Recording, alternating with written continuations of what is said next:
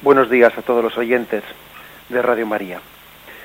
Vamos hoy a adentrarnos a partir del punto 551 del Catecismo de la Iglesia Católica, pues en un apartado que el propio Catecismo denomina como las llaves del reino. Corresponde a tres puntos del Catecismo que vamos en primer lugar a leer y pasamos directamente a explicar. Tienen este subtítulo las, las llaves del reino. Dice así, desde el comienzo de su vida pública, Jesús eligió unos hombres en número de doce para estar con él y participar en su misión. Les hizo partícipes de su autoridad y los envió a proclamar el reino de Dios y a curar. Ellos permanecen para siempre asociados al reino de Cristo, porque por medio de ellos dirige su iglesia. En el colegio de los doce, Simón Pedro ocupa el primer lugar. Jesús le confía una misión única, gracias a una revelación del Padre. Pedro había confesado, Tú eres Cristo, el Hijo de Dios vivo. Entonces nuestro Señor le declaró, Tú eres Pedro, y sobre esta piedra edificaré mi iglesia, y las puertas del infierno no prevalecerán contra ella. Cristo, piedra viva, asegura a su iglesia edificada sobre Pedro la victoria sobre los poderes de la muerte. Pedro, a causa de la fe confesada por él, será la roca inquebrantable de la Iglesia. Tendrá la misión de custodiar esta fe ante todo desfallecimiento y de confirmar en ella a sus hermanos. Jesús ha confiado a Pedro una autoridad especial, específica. A ti te daré las llaves del reino de los cielos, y lo que ates en la tierra quedará atado en los cielos, y lo que desates en la tierra quedará desatado en los cielos. El poder de las llaves significa la autoridad para gobernar la casa de Dios, que es la Iglesia. Jesús, el buen pastor, confirmó este encargo después de su resurrección. Apacienta mis ovejas. El poder de atar y desatar significa la autoridad para absolver los pecados, pronunciar sentencias doctrinales y tomar decisiones disciplinares en la Iglesia. Jesús confió esta autoridad a la Iglesia por el ministerio de los apóstoles y particularmente por el de Pedro, el único a quien él confió explícitamente las llaves del reino.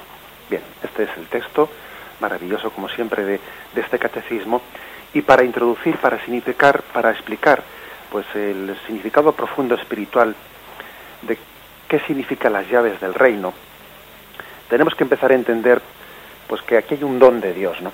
Un don de Dios que viene en socorro de nuestra debilidad. Como punto de partida recordaría un pasaje evangélico que fue pronunciado por Jesús en aquel momento delicado de la, después de la última cena, cuando se acercaba el momento máximo de la prueba, cuando se acercaba también las negaciones de Pedro, cuando Jesús era consciente de que todos iban a huir, de que le iban a abandonar, que Pedro ese que, que decía, Señor, yo siempre estaré contigo, él era consciente de que iba a negarle antes de que el gallo cantase. Pues bien, Jesús dirigió estas palabras a Pedro. Están transcritas en, de, de Lucas capítulo 22, versículos 31 y 32. Y le dijo, Simón, Simón, mira que Satanás ha solicitado el poder de cribaros como trigo, pero yo he rogado por ti para que tu fe no desfallezca. Y tú cuando hayas vuelto, confirma a mis hermanos. Es un momento clave, en un momento dramático en el que Jesús sabe que Simón va a ser probado y dice una palabra misteriosa, dice, Simón, Simón, mira que Satanás ha solicitado el poder, el poder cribaros como trigo. Esto nos recuerda al inicio del libro de Job, si recordamos cómo allí en esa, en esa imagen y forma de expresión se narra que Satán se presentó ante Yahvé y pidió también como el permiso, la autorización para poder poner a prueba a Job. Dios le permitió ponerle a prueba, pero limitando su poder. Dice, pero no pongas, no te permito que atentes contra su vida. Es decir, parece que hay una mm, providencia en la que Dios permite la tentación para que salgamos fortalecidos de ella.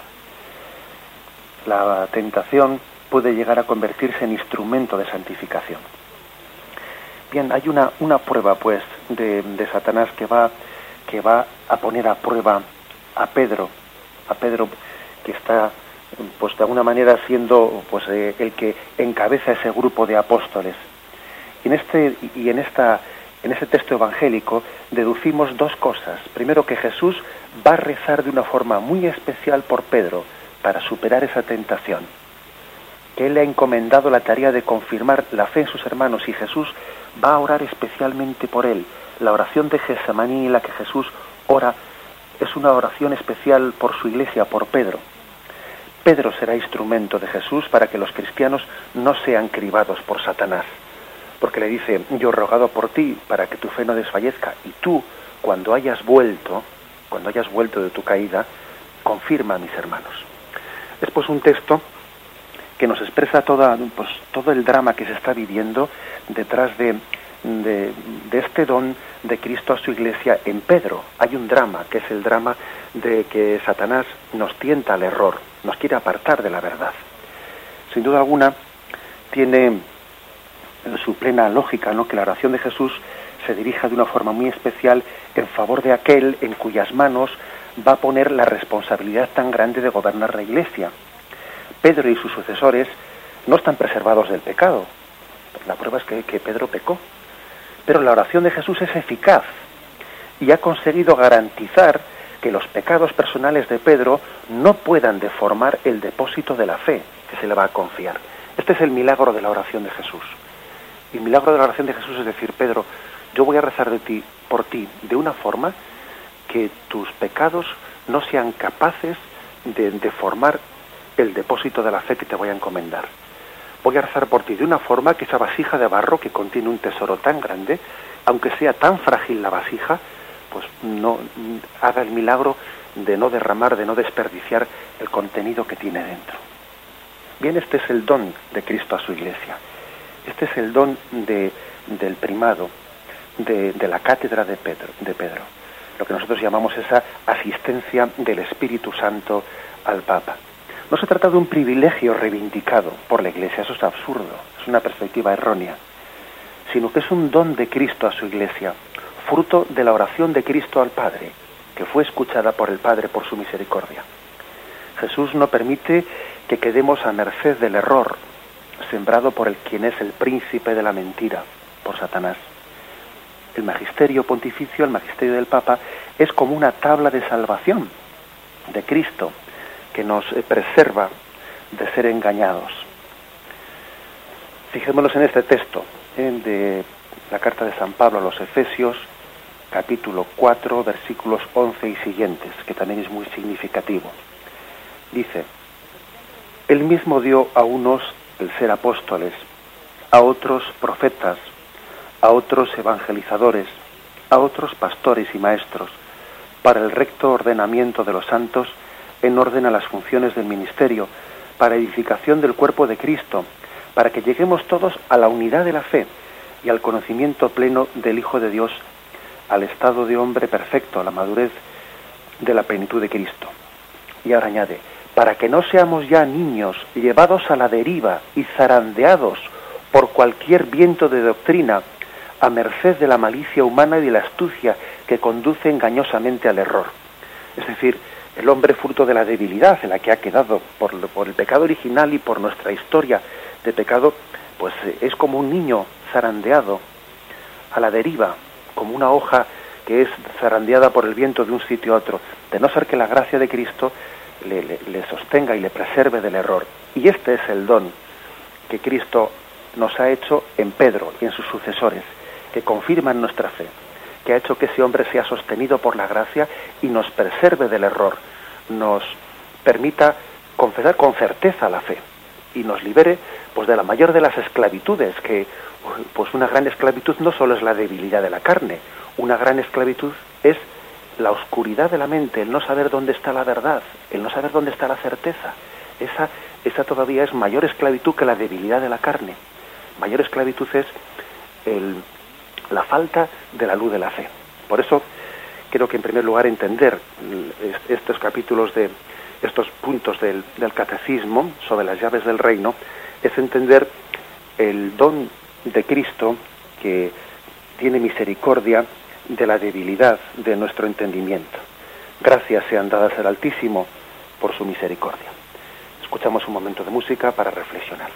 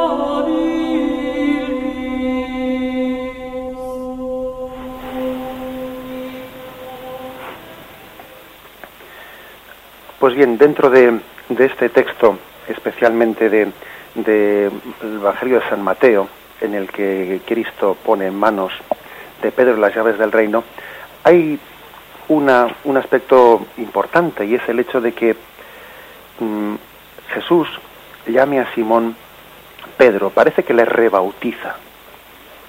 Tú, Simón, tú eres Pedro. Bien, este es curioso que Jesús pone un apelativo a Simón. Simón va a ser llamado Pedro, Kefas, que en arameo significa pues piedra, y ese apelativo mm, va, va de alguna manera a sustituir con el tiempo, ¿no? el nombre de Simón. Es curioso porque a otros apóstoles también se les llama en el Evangelio con distintos apelativos, pero sin embargo esos apelativos no sustituyeron sus nombres, cuando fueron de alguna manera apelativos que en un momento determinado se utilizaron, pero luego volvieron a llamarse o volvieron a ser llamados por su nombre personal. Pues en un momento se le llama Leví a Mateo o el Celotes o los hijos del trueno, pero son una serie de apelativos que no llegan a sustituir el nombre. No es el caso de Simón, porque a Simón cuando Jesús le llama Pedro, le está verdaderamente cambiando su nombre, le está rebautizando, como decimos popularmente, ¿no? Y con ello quiere significar eh, esa nueva misión, esa nueva vocación para que la, la, que él quiere engendrarle en la iglesia. Si Jesús quiere llamarle a Simón piedra, piedra que ese es el significado de Kefas, piedra, es porque quiere con ello eh, significar la nueva vocación que le ha dado. Además llama la atención que después, al traducir ese término del arameo al griego, no se, no se, eh, se vieron como obligados a poner exactamente la palabra que en griego significa piedra o roca, kefa. Que lo importante pues no era el sonido de la palabra, sino el significado que tenía. Jesús le había llamado piedra. Bien, ¿qué significa este término? Mm, sin duda alguna, eh, dicen los escrituristas que la traducción más correcta no es tanto piedra cuanto roca. La imagen es la roca, una roca segura y protectora que con frecuencia en la Sagrada Escritura pues se nos narra. Por ejemplo, tenemos el Salmo 31, el versículo 3 dice: Sé para mí una roca de refugio, alcázar fuerte que me salve, pues mi roca eres tú, mi fortaleza por tu nombre me guías y diriges. Es hermoso este salmo en el que entendemos, ¿no? Pues que Dios nos protege como roca, como roca salvadora. Igualmente tenemos también en el Salmo 19, Yahvé, mi roca y baluarte, mi liberador, mi Dios, la peña en que me amparo, mi escudo y fuerza de mi salvación, mi ciudadela, mi alcázar y mi refugio. Invoco a Yahvé, que es digno de alabanza, y quedo a salvo de mis enemigos. Bien, vemos en qué, en qué sentido es utilizada la palabra roca en, la Sagrada Escritura. Llama también Jesús en el Evangelio hombre prudente al que ha sido, al que ha construido su casa sobre roca firme. Y sin embargo es insensato el que ha construido su casa sobre arena, porque cuando sobrevienen las tempestades, pues arramblan con la casa. Es sensato, por lo tanto, construir la casa sobre roca, y es insensato lo contrario. También en, la Sagrada Escritura, en, en el primitivo cristianismo, se le llamaba a Cristo la piedra angular, desechada por los hombres, pero que Dios constituyó la piedra angular. Y la piedra angular es aquella que hace que todo el edificio quede ensamblado. En ella se apoyan todos los nervios de la construcción. Es significativo que el mismo Pedro, a quien Jesús llamó eh, Kefas, piedra, roca, el mismo Pedro cuando predicó quién era Jesús, él le llamó, él habló de que era la piedra angular, así lo tenemos en la Hechos de los Apóstoles 4.11 aquella que vosotros rechazasteis, Dios lo ha constituido piedra angular. Es decir, aquí hay un don muy grande de Cristo a su iglesia, que es que ese ser roca, esa seguridad que los hombres únicamente podemos tener en Dios, esa seguridad que no pueden dar los hombres, que solamente puede dar Dios, ese ser roca, Dios por don mm, de pura misericordia y amor, lo ha otorgado también a Pedro. Pedro participa no por mérito propio, no por su naturaleza, que es una naturaleza frágil, tan de barro como la que el que habla y como la que los, que estáis escuchando, no por su naturaleza, no por sus méritos, sino por pura misericordia, Cristo le ha dado a Pedro el participar del ser roca, para que tengamos mm, donde asirnos, para que no seamos fácil presa de la tentación de todo viento de doctrina. Eso es lo que significa el término Kefas. Tú, Simón, eres piedra, eres Pedro. Sobre esta piedra edificaré mi iglesia. Vamos, por lo tanto, a, reflexionar un momento porque ciertamente de la afirmación de que Pedro es roca, viene después la consecuencia. las puertas del infierno, que significan los poderes de la muerte y de la destrucción, no podrán contra esta roca. No podrán. ¿eh? De la afirmación de la roca viene pues esa seguridad de, que nada, nada hemos de temer firmemente unidos a la roca. La seguridad de Dios ha sido dada por misericordia a Pedro. Lo meditamos un momento.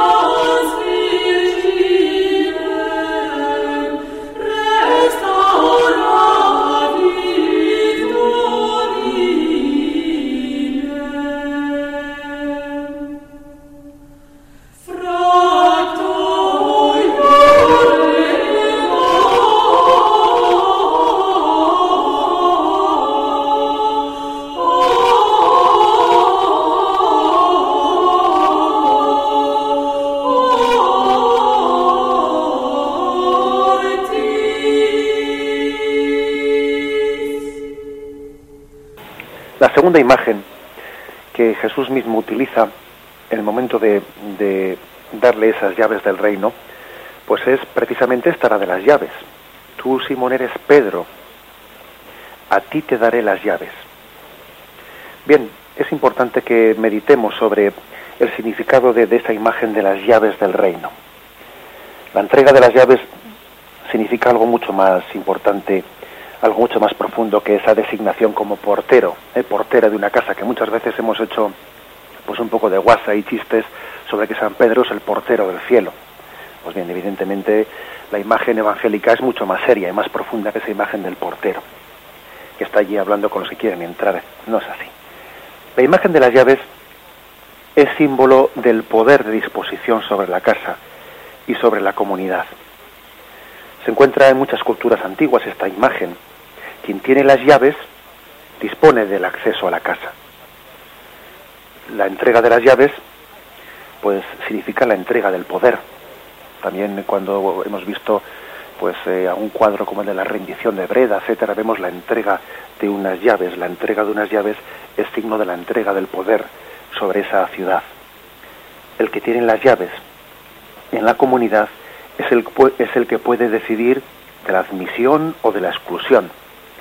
El que tiene el poder supremo de gobierno en, esa ciudad, en esta iglesia, en este caso concreto. Es una, imagen, pues, la de las llaves del reino, muy significativa en sí mismas. Jesús nos habla no solo por palabras, también por imágenes que son fuertemente sugerentes. Esta imagen se encuentra ya en el Antiguo Testamento. Si vamos a Isaías capítulo 22, versículo 22 y siguientes, Eliakim es elegido sucesor oficial del infiel Sebna, y dice así el texto. Sobre sus espaldas pondré yo la llave de la casa de David, de tal modo que si él abre, ninguno podrá cerrar.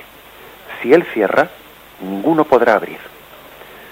Por lo tanto, fijémonos qué imagen tan contundente en la que las llaves son dadas como, como signo de poder absoluto sobre esa, sobre esa comunidad.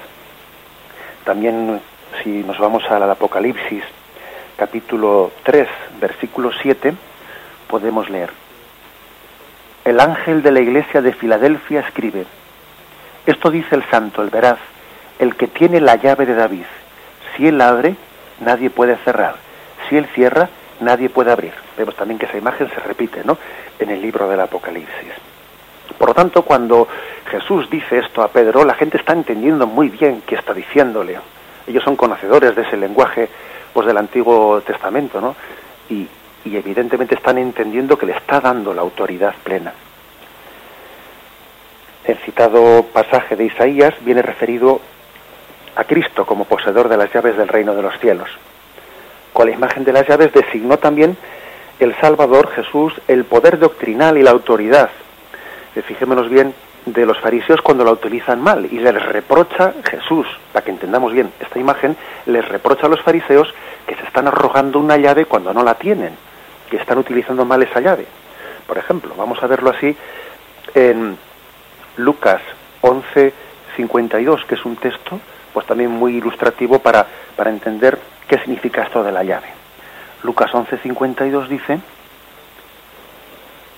hay de vosotros, los legalistas, que os habéis llevado la llave de la ciencia. No entrasteis vosotros y a los que están entrando se lo habéis impedido. Es decir, les reprocha que tengan una llave, que estén utilizando una llave, se han llevado una llave y como que parece que pretenden gobernar la casa del reino de Dios indebidamente y no permiten entrar a quien tiene que entrar y, y sin embargo a quien no debían dejarle entrar le están dejando entrar. Es decir, les reprocha el que se estén adueñando incorrectamente de esa llave que Dios no les ha otorgado. Pues bien, esa es la llave que Dios le da a Pedro. Si Jesús promete a Pedro las llaves del reino de los cielos, esto no puede significar otra cosa, sino que a él le corresponderá en la iglesia pues el poder de gobierno y dirección. Ser portador de las llaves y administrador debe quiere decir que, que él tiene que discernir, decidir qué es lo que es recto conforme a la economía de Dios y lo que debe ser considerado como permitido o prohibido. Este es el poder de enseñar y de gobernar, que luego esta imagen es completada por otra, la de atar y desatar.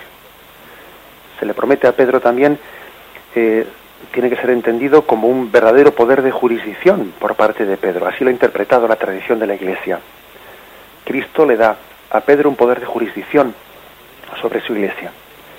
A Pedro le corresponderá la plenitud de ese poder en el que participan también los otros apóstoles, porque es cierto que esta imagen del atar y desatar, Jesús no únicamente se la dijo a Pedro, sino que también se la dijo al colegio apostólico, al resto de los apóstoles, lo que atéis en la tierra quedará atado en el cielo, lo que desatéis en la tierra quedará desatado en el cielo. También ese poder de jurisdicción se lo da al resto de los apóstoles. Pero es verdad que el conjunto de las tres imágenes, la de la piedra, la de las llaves y la del atar y desatar, únicamente se la dio Pedro. Sí, todos los obispos tienen esa misión de, mm, bueno, pues de ser eh, de jurisdicción en la Iglesia, porque Jesús a todos ellos les otorgó el poder de atar y desatar, pero entre ellos hay un obispo, que es Pedro y sus sucesores, que tienen esa primacía, que tienen ese primado. Y ahí a Pedro es a quien le encomendó estas tres imágenes, la de ser piedra, la de tener en sus manos las llaves del reino de los cielos y la de y la de atar y desatar compartiendo pues este, este, esta autoridad junto con el resto de sus compañeros en el colegio apostólico. Lo meditamos un momento.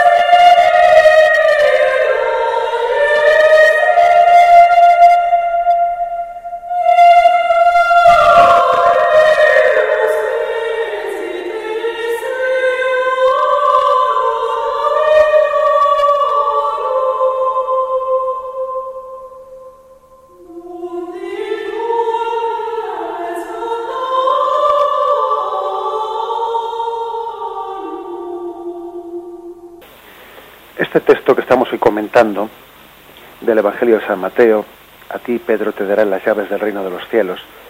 Es un texto que lo que hace es confirmar el hecho de que en los Evangelios pues la figura de Pedro aparece con una figura de primacía sobre el resto de los apóstoles.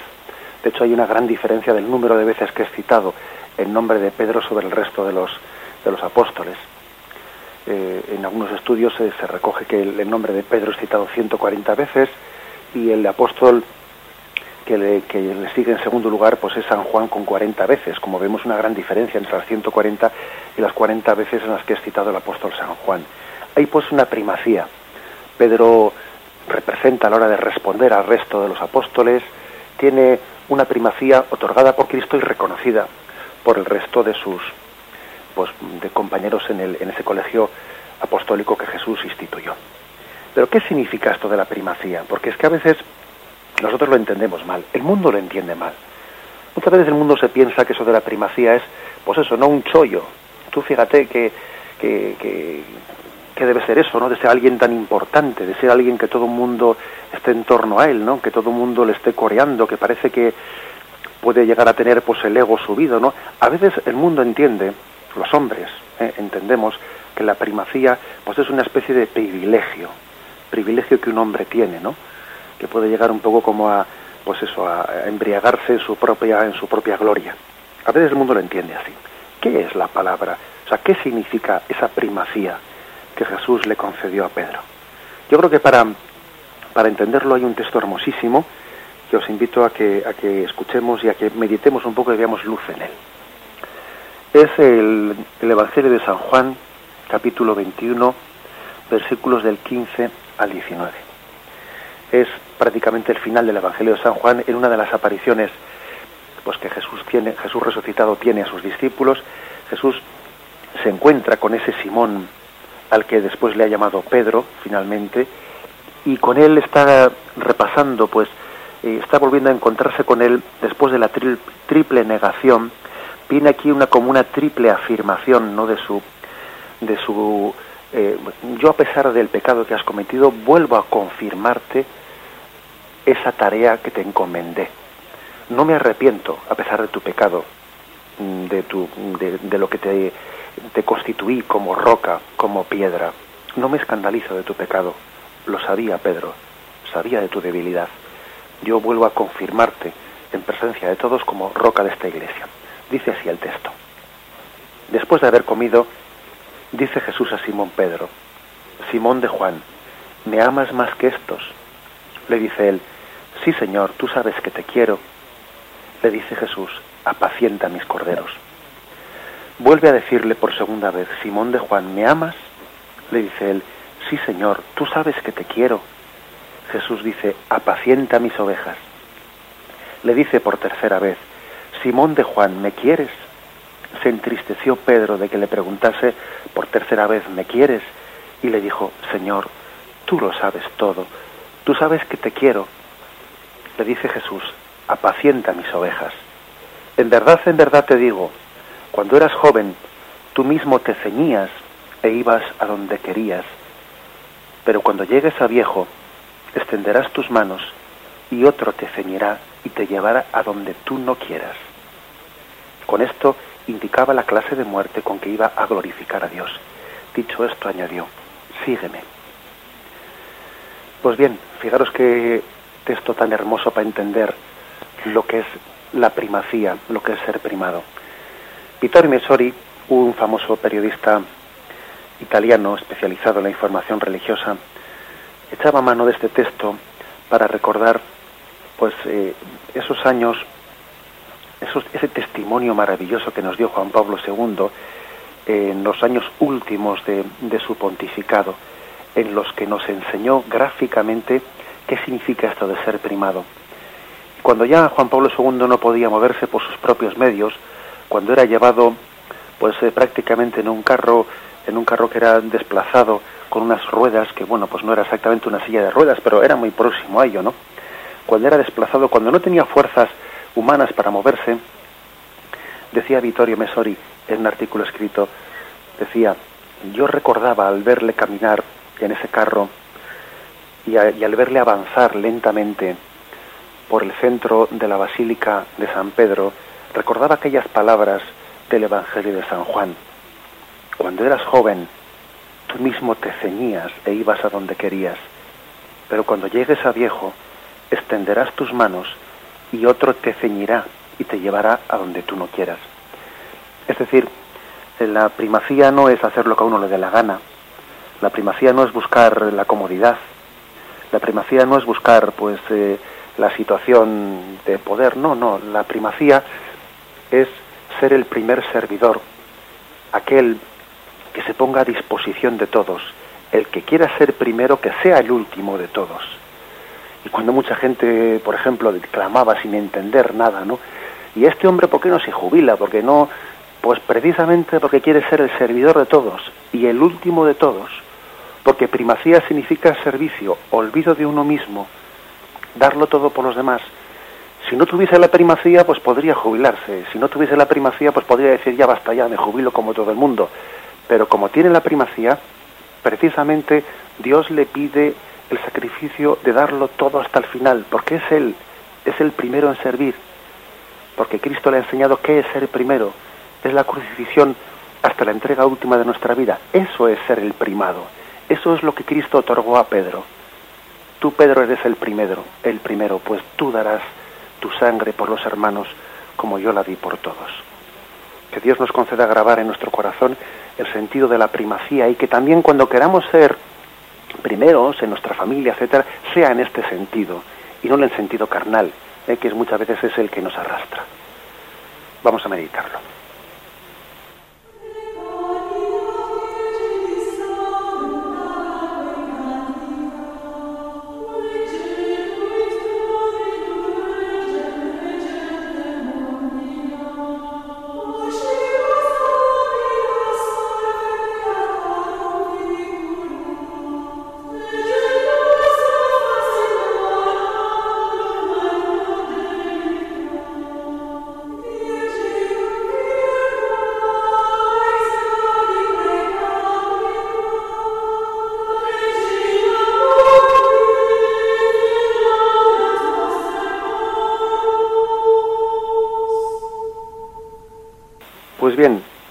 Primacía de Pedro, que fue otorgada por Jesucristo, la comunidad cristiana la entendió desde un primer momento y así la vivió y así la respetó y entendió que mm, mm, debía de recurrir a Pedro siempre para no caer en la tentación de correr en vano.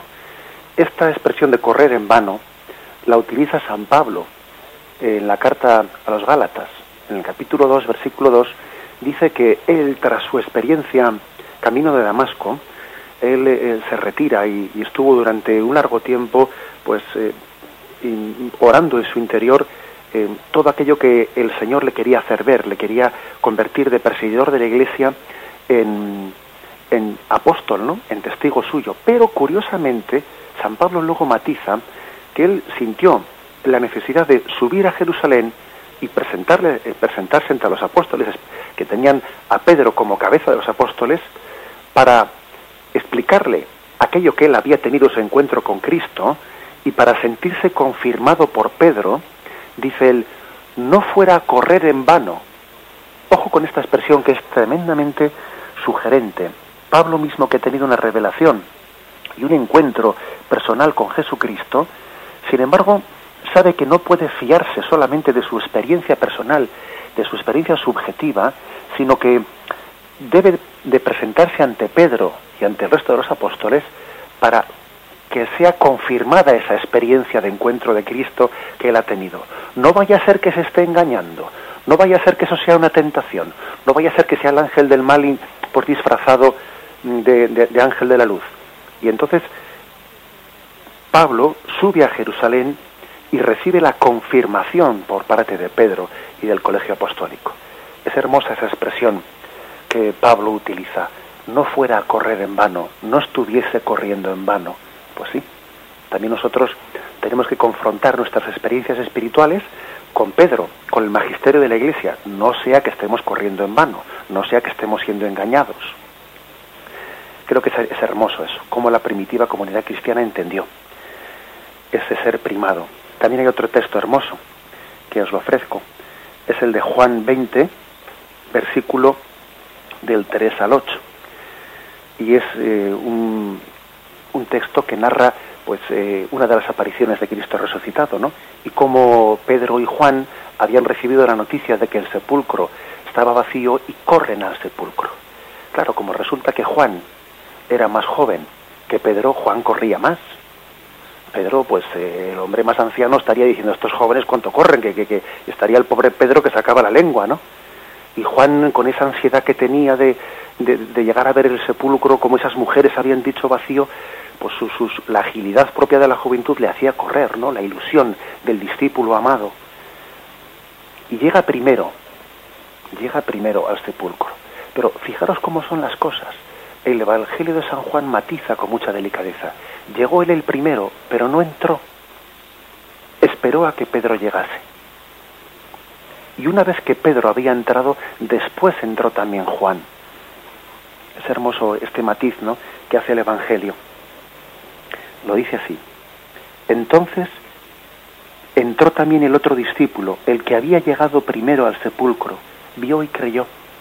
Lo cual también es todo un, detalle de delicadeza, ¿no?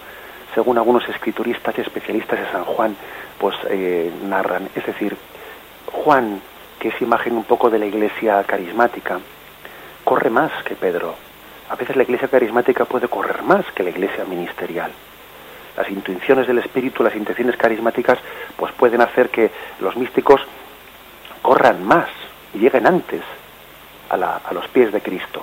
Pero sin embargo, para no sea que corran en vano, no sea que sean engañados, esperan a que vaya Pedro y que Pedro entre y tras Pedro y de la mano de Pedro entran en ese sepulcro y la fe de Juan es confirmada firmemente asida de la mano de Pedro. Es todo un reflejo, un reflejo de ese equilibrio que hay en la iglesia entre la iglesia ministerial y la iglesia carismática, que a veces parece que se quieren contraponer, ¿no? Como si fuesen dos carismas contrapuestos. No, y están en plena sintonía uno del otro es, es algo que hemos visto hermosamente pues, en el, pontificado de Juan Pablo II, ¿no?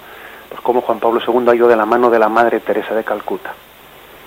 y esa, eh, eh, esa foto tan famosa que hemos visto de mm, mm, la Madre Teresa y el Papa Juan Pablo bajando las unas escalinatas, ¿no? La Madre Teresa iba en la primera y la agarraba de la mano Juan Pablo II y parecía que tiraba de él. Y Juan Pablo II seguía gustosamente a esa mano que tiraba de él. Padre, tenemos un oyente desde Madrid. Adelante, pues ya vamos a dar eh, bien las llamadas. Podéis llamar al teléfono 917 107 700. Hola, buenos, días. Muy buenos, días. Buenos días. Sí, por favor. Eh, era en principio para para animaros. Mm. Las palabras que he escuchado esta mañana, ojalá me parece que hay una comunicación ahí un poco complicada. Me parece que nos estaban hablando desde un móvil. A ver, se retoma esa, esa llamada. Bien, me parece que se ha cortado esa, esa comunicación. ¿eh? Si hay alguna otra. ¿Sí? ¿Se escuchará? Tenemos un problema con la llamada. Bueno, pues de acuerdo. Si se vuelve a entrar, pues, pues nos lo dices. ¿eh?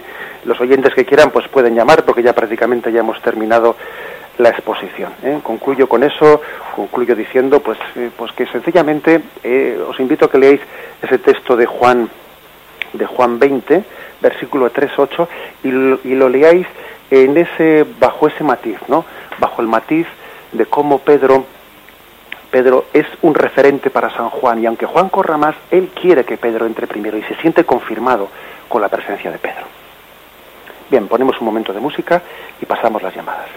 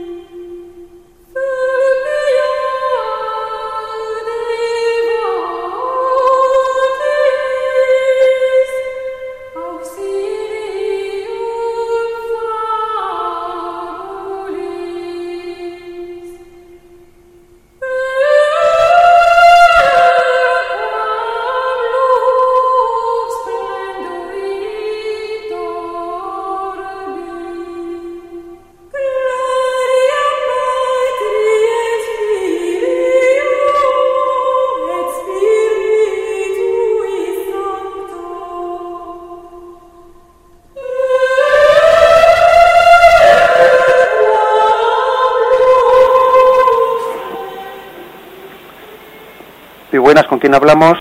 Vamos a ver si los teléfonos. Hola, buenos días. Buenos días. Buenos días, ¿con quién hablamos? Pues, eh, con Eloisa. Eloisa, buenos días, ¿qué nos pues cuenta Lo primero que voy a decirle es que desearle mucha suerte y es la primera, el, primer día que está usted ahí. Sí, pues prácticamente sí, porque ayer fue un pues poco el debut. Sí, sí, precisamente hizo una introducción que después siguió el catecismo de la Iglesia Católica.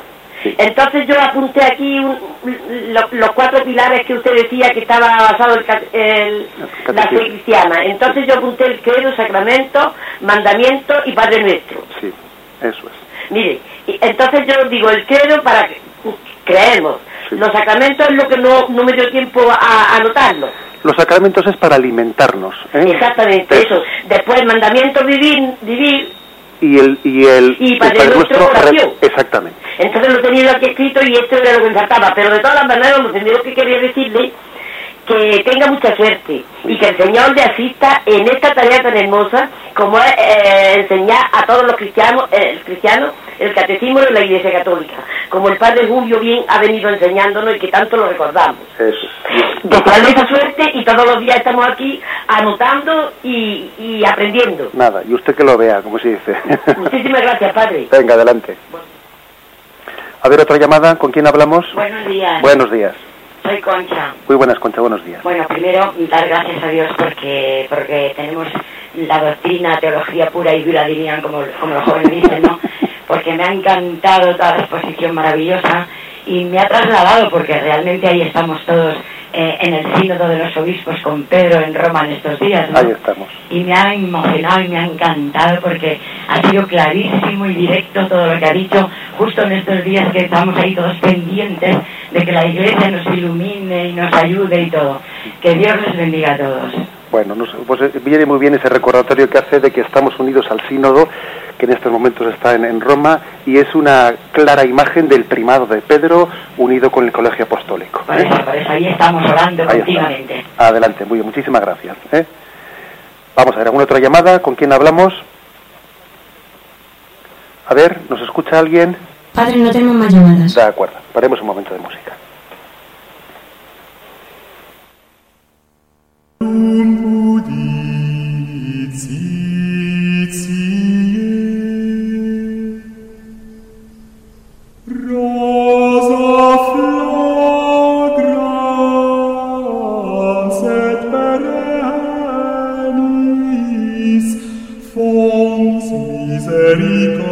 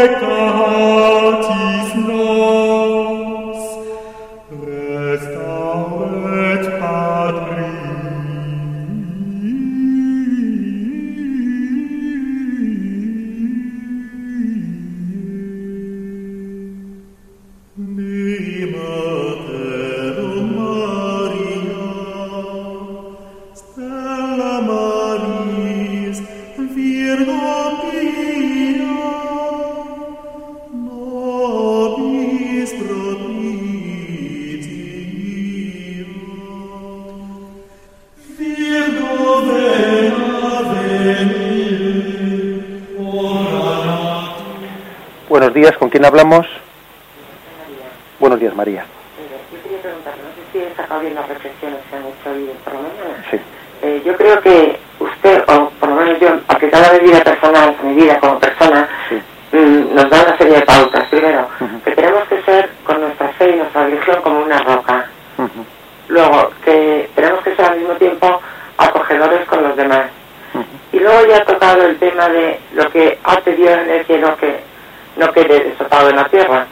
Entonces, ¿cómo, ¿qué importante le da usted a estos matrimonios que se están separando, anulando y que quieren seguir aferrados a la roca y de repente se rompe por una ley o por, o por lo que quieran, tipo de divorcio express? Ya. Y, y luego cómo aplicar todo ese sufrimiento que llevas intrínseco contigo otra vez en retomar el amor a Dios. De acuerdo. Muy bien, hace una pregunta profunda. Bien, si le, si le parece, le, le respondo por, eh, por, la, radio. También es cierto que quizás es suficientemente profunda la, pregunta como para que la abordemos específicamente. Llegará un momento en que el catecismo se meta en temas de moral y esta cuestión se aborde así, digamos, frontalmente. Pero sí que, aunque sea, le voy a dar brevemente una respuesta, si le parece. ¿eh? Bien, le respondo por la radio. Vamos a ver, es cierto que cuando dice la Iglesia eh, lo que atéis en la tierra quedará atado en el cielo, pues eh, eh, también se puede aplicar al- al matrimonio. Eh, y bueno, pues hay otros muchos aspectos de la vida, ¿no? Cuando lo que Dios ha unido, que no lo separe el hombre, eh, dice, dice eh, pues la misma liturgia matrimonial, pues Dios ha unido un matrimonio por medio de, de ese acto mm, sacramental de la Iglesia. Y, y dice, esto que ha sido unido, esto que ha, que ha quedado atado en la tierra, ha quedado atado en el cielo. Bien, por lo tanto hay una aplicación concreta de ese poder de atar y desatar.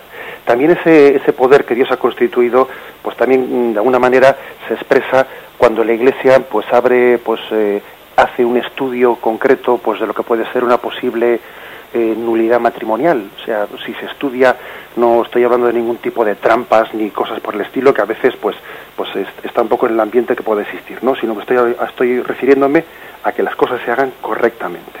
Cuando la Iglesia estudia pues un proceso de nulidad matrimonial y ve que y ve que verdaderamente allí no ha habido las eh, pues la conciencia necesaria no para que el matrimonio sea válido pues entonces hay un hay un poder también de desatar que la iglesia está ejerciendo al declarar que allí no ha habido matrimonio no por lo tanto lo que la iglesia eh, ata con su poder o desata queda atado o desatado en el cielo. Bien creo que esa es un poco la- una pregunta que usted hacía.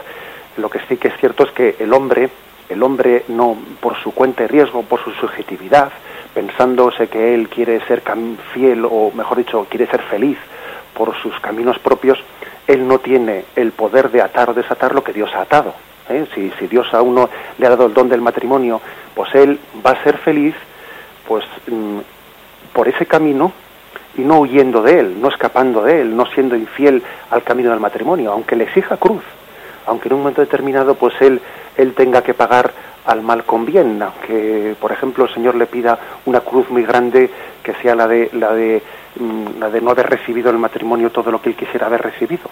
Sin embargo, en ese caso, pues el Señor premia ese, ese abrazarse a la cruz. ¿eh? Creo que es un poco una respuesta así muy ligera a lo que usted me estaba planteando, que como le digo, pues eh, responderemos con mucha más profundidad cuando lleguen esos capítulos. Bien, eh, ¿alguna llamada más que tengamos pendiente? Sí, tenemos tres llamadas. Adelante, así las atendemos. ¿Con quién hablamos? Hola padre, buenos días. Muy buenos días. Muchas gracias por el programa tan perfecto y tan conciso que nos está explicando. Mm, Solamente me gustaría que explicara un poquito qué es ser cribada como trigo. Una palabra que una vez oí y que me gustaría que la aclarara. Y, y otra que, bueno, que si el programa se podría repetir a lo largo de- del día en otro momento, porque quizás este programa tan enriquecedor sería bueno que se repitiera. Bueno, muy bien, de acuerdo. Un abrazo. Muy bien, muchísimas gracias. Le respondo por la radio. La expresión ser cribado como trigo, eh, pues es una expresión que podríamos referirla ser eh, puesto a prueba. Es decir, el trigo es cribado y de alguna forma eh, es, es puesto a prueba. Es- se, se le, se le separa de, pues de, de todo lo que pueda ser otra cosa distinta. El momento de cribar a uno se le pone a prueba, pero se purifica. Cuando el trigo se criba y es zarandeado, y es zarandeado, al mismo tiempo que corre el riesgo de, de- ser desparramado, también se está purificando de todas sus impurezas. Entonces, eh, ahí hay una, eh, una imagen, por lo tanto, de que sí, Dios permite que seamos tentados, pero la misma prueba hay una ocasión de purificación. ¿Mm? Bien, eh, quizás eh, Satanás pretende cribar diciendo a ver si al cribar les mareo a estos y, entonces pierden su fe, pero el Señor permite que seamos cribados para purificarnos en nuestra fe, para que distingamos lo que es fe de lo que son opiniones humanas, etcétera. Por lo tanto, esa imagen de cribar es una imagen que sugiere las dos cosas. ¿eh? Una prueba en la que el trigo puede ser desparramado, pero también puede ser purificado. ¿Eh? Adelante, alguna llamada más, si tenemos pendiente. Eh, buenos días, Padre Munilla. Muy buenos días. Eh, en primer lugar, enhorabuena por su exposición y me encanta Radio María y felicitar a los oyentes y a todos los voluntarios que trabajan en Radio María. Quería eh, mm, indicar una sugerencia que, eh, en primer lugar, pues a imagen de, de San Francisco, que hoy celebramos su santo, y también eh, imagen de San Pedro, querría que todos nosotros pudiéramos ser solidarios y pudiéramos ser misioneros desde nuestra casa, porque es muy fácil ayudar a los demás solamente, eh, aparte de la oración, con los medicamentos que, que nosotros despilfarramos o no utilizamos, que sirvan para ayudar a todas las personas que lo necesitan, ya sea en todo el mundo, en África, en Sudamérica. Entonces, mm, solamente con eh, mm, lo que nos sobran los botiquines que no utilizamos antes de que antes de que caduquen, darlos a la farmacia para que les lleguen a tantas personas que los necesitan. Enhorabuena por el programa y me encanta Radio María. Muy Gracias, bien. Padre. Muchísimas gracias por su sugerencia eh, a todo el, a todo pues el, el, eh, la audiencia de Radio María. Adelante. ¿Tenemos alguna llamada más? Sí, Sí, muy buenas. ¿Con, con quién hablamos? de, de Pamplona. Muy bien, muy buena. De Pamplona, ¿me oye? Sí, sí, le escucho Ah, perfectamente. ya. Dos cositas muy cortas porque tienen ustedes muy poco tiempo. Sí. Que una, que en relación con San Pedro y San Pablo que usted ha estado explicando, Sí. yo considero que para no confundirnos deberíamos estar con un teléfono puesto en un oído en la tierra y el otro en, en- en el Espíritu Santo para que las cosas de este mundo en general, hablo genéricamente, no nos confundan, porque aquí con mucha sencillez, con mucha facilidad nos, confunden, porque somos humanos y somos tremendamente frágiles y, y eso. Entonces, con mucha frecuencia conectar también con el Espíritu Santo y entonces no nos confundimos, siempre que haya una predisposición y una autenticidad. Esto, una cosa esto, y la segunda, en relación a la oración, que oración no solamente es el rosario, que me encanta, y otras oraciones, sino también es el sufrimiento, que a mí me toca sufrir mucho, por cierto.